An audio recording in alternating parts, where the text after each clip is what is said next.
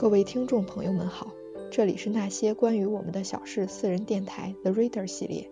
阅读可以让生活中寂寞的晨光成为巨大享受的时刻，在浮世喧嚣里，我们也要抽出些时间读一读书，让躁动的心平静下来，去感受故事中的喜怒哀乐。大家好，我是苏苏，今天给大家带来的是毕淑敏的《海明威的最后一分钱》。基韦斯特是美国本土最南端的一个小岛，东西长约五点五公里，南北宽约二点五公里，像一只胖而舒适的卧蚕，睡在蔚蓝的海中。战争年代，由于基韦斯特独特的地理位置，这里是兵家必争之地。我选择到基韦斯特一游，不是因为战争，或者说也是因为战争。一位擅长描写战争的伟大作家曾在这里生活过。他就是欧内斯特·海明威。半个多世纪以前，名声初起的海明威厌倦了大城市的繁华生活，想换换口味。小说家约翰·帕索斯向他推荐了佛罗里达州的小岛基韦斯特。这个岛距离美国大陆比距离古巴还要远，地处墨西哥湾和大西洋交汇的水域。岛上长满了红树林、棕榈、胡椒、椰子、番石榴。天空飞翔着蓝色和白色的海鸟，云彩堆积着，巍峨的好像奇异的山峦。海水由于深邃和清澈，变得近乎紫色。赤红色的水母遨游着，和天边的霞光呼应，构成了诡谲的光柱。岛上居住着西班牙和古巴的渔民，是早年捕鲸人的后代，民风淳朴。海明威欣喜若狂地说：“这是我到过的地方中最好的一个。”我一点也不留恋大城市的生活。纽约的作家，那都是装在一个瓶子里面的蚯蚓，挤在一起，从彼此的接触中吸取知识和营养。我想躲开他们。这基韦斯特岛的确非常美丽，让人沉醉而迷惑。但我想不通，在如此妖媚的阳光下，海明威哪里来的心境描写流血的战争？我有个不登大雅之堂的心得。总觉得作品是某种地理时空的产物，就像是野菊花，是旷野和秋天的合谋。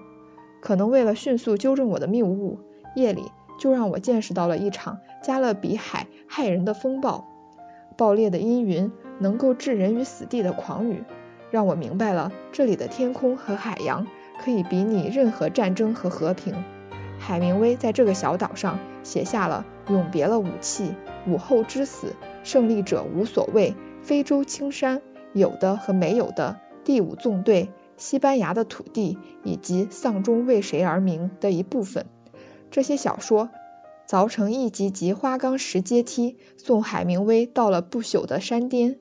海明威来到基韦斯特定居以后，先是住在西蒙通街，后来搬到了怀特里德街九零七号。现在对游人开放的就是九零七号故居，它坐落在一条短短的安静的小街上。回想半个多世纪以前，这里一定更为清冷。高大的庭院，一栋白色的两层楼房，绿得不可思议的树和曲折的小径。走进故居，首先接触到的是无数只猫以豹子般勇猛的身姿，在你脚下乱箭般窜动。这可能是世界上最无人管教的家猫了。还有一些猫不成体统地睡在小径的中央，袒胸露乳，放荡不羁。刚开始我几乎以为它们是死猫，它们委实睡得太沉醉了。别看这些猫其貌不扬，以我有限的知识，觉得它们是一些平凡的猫，绝无名贵之种。但它们的血统直接来自海明威当年圈养过的猫，个个是正牌后裔。它们气定神闲，为所欲为，赋予海明威故居以勃勃生机。他们是大智若愚的，对所有的访客不屑一顾，心知肚明自己的祖上才是这乡真正的主人。我在海明威的故居内轻轻的呼吸。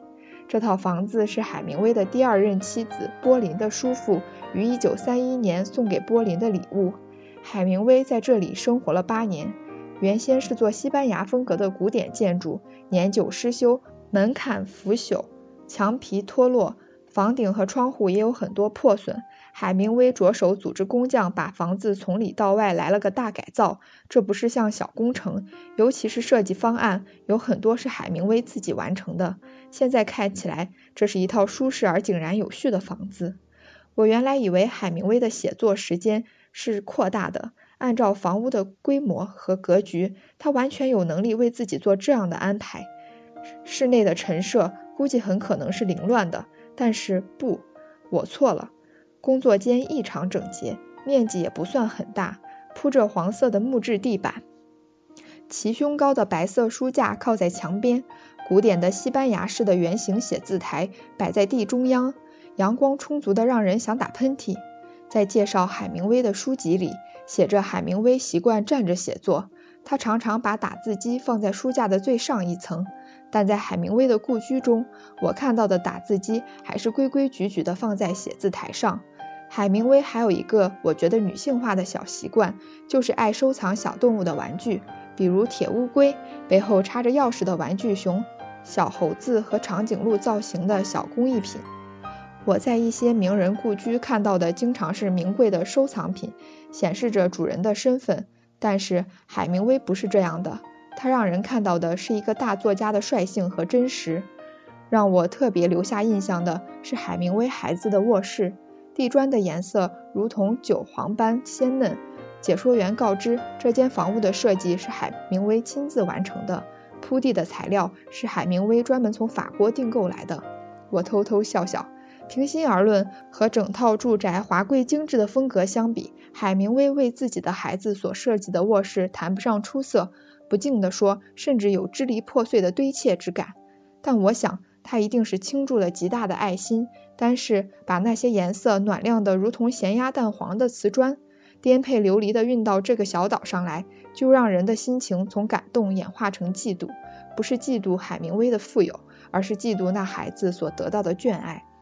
海明威的庭院里有一座露天游泳池，出门就是天然浴场的岛屿。从咸水的怀抱里居一座淡水游泳池，即使在今天也是奢侈。更不消说海明威是在半个世纪以前一举完成此项工程。那时，这颗淡绿色的葡萄是整座岛上的唯一。在更衣室和游泳池之间的水泥地上，有一块灰暗的玻璃，落满了尘土。解说员将浮尘拭去，让游客看到一分硬币镶嵌在水泥中央。由于年代的久远，壁面显出苍老的棕绿。这就是那著名的一分钱了。在观光手册上写着，海明威曾用了两万美金修建这座全岛唯一的淡水游泳池。他说过要用尽最后一分钱来建造，他做到了。于是，在完工的时候。他就把自己的最后一分钱镶嵌在了水泥地上。浪漫而奢华的故事，海明威一掷千金为博红颜一笑，有点帅哥的味道。我却多少有些不明白。既然是求奢华享受，就不要这样捉襟见肘。就算捉襟见肘，也不要公告天下。就算要公告天下，也要做得好看一些。这枚秀绿的硬币歪斜着，尴尬着，好像一张肿了的苦脸。我把自己的想法对解说员谈了，那是一个被热带阳光晒出一身麦黄肤色的青年。他说自己祖居基韦斯特，对海明威很了解。那一分钱的真相是这样的。他陷入了沉思。海明威的妻子波林执意要建造岛上第一座淡水游泳池，在他这不但是一种享受，更是一种地位和财富的象征。海明威出于爱答应了这个请求。家中当时并不富有，两万美金不是一个小数目。海明威抖空了钱袋的缝隙，施工很混乱，预算一再突破，有一成几乎要半途而废。海明威殚精竭虑，把最后一分钱都榨了出来，才艰难地完成了这座划时代的游泳池。为了表达这份艰窘和来之不易，海明威把一枚硬币镶嵌在这里。海水拍打着珊瑚礁。往事已经湮灭在不息的浪花之中。我不知道在众多的海明威传记当中，还有没有更权威、更确切的说法，关于这一分钱，关于这个来之不易的游泳池。从故居走出，我们在海明威生前最爱去的那家酒吧，点了一种海明威最爱喝的酒，慢慢呷着。我想，我愿意相信解说员的解释，因为他那麦黄色的皮肤是一个强有力的注脚。从依然明亮的瓷砖到早已暗淡的游泳池，我在那座葱绿的院子里，除了记住了海明威的旷世才华，还感受着他的率真和独特的个性。